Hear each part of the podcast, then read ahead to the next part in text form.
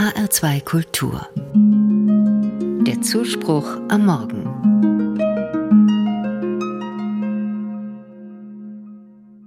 Die weißen Häubchen und blau gepunkteten Kleider der Diakonissen sind in Kassel nur noch selten zu sehen.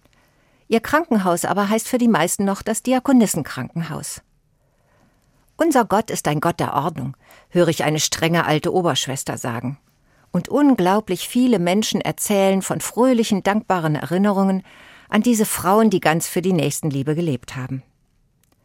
Besonders beeindruckt mich die Geschichte der ersten Oberin des Kasseler Diakonissenhauses.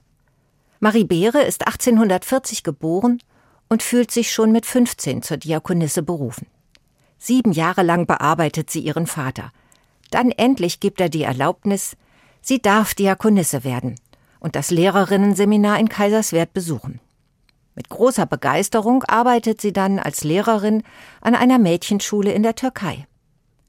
Dass sie wieder Oberin am kurhessischen Diakonissenhaus wird, verdankt sich einer wunderbaren Liebesgeschichte.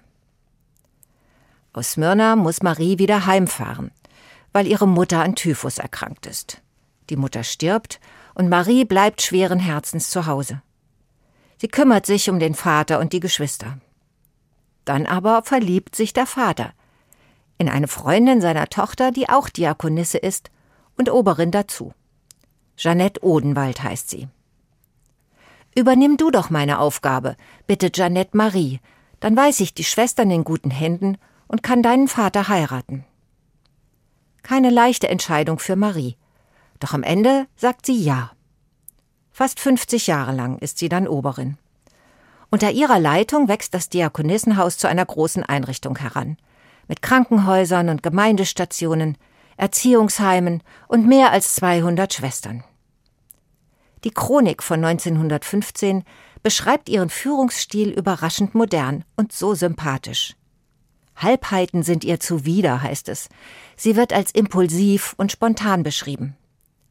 Es kommt aus ihrem tiefen Herzen, dass sie sich allen, die ihr begegnen, liebevoll und aufmerksam zuwendet.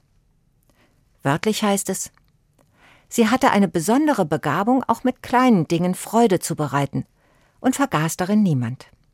Wenn sie jemandem Unrecht getan hat, lässt ihr das keine Ruhe. Sie geht von sich aus auf die andere zu und sei es die jüngste unter den Schwestern. Durch ihr Gottvertrauen kann sie Kranke und Leidtragende trösten. Mit einem Schmunzeln lese ich in der Chronik, sie liebte schön ausgebaute Gottesdienste und hatte wie alle Frauen Vorliebe für alles, was auf das Gefühl einwirkt. Sie konnte aber ein Christentum, das in den Gefühlen stecken bleibt, durchaus nicht vertragen. Eine große Schwester. Möge sie nicht vergessen werden.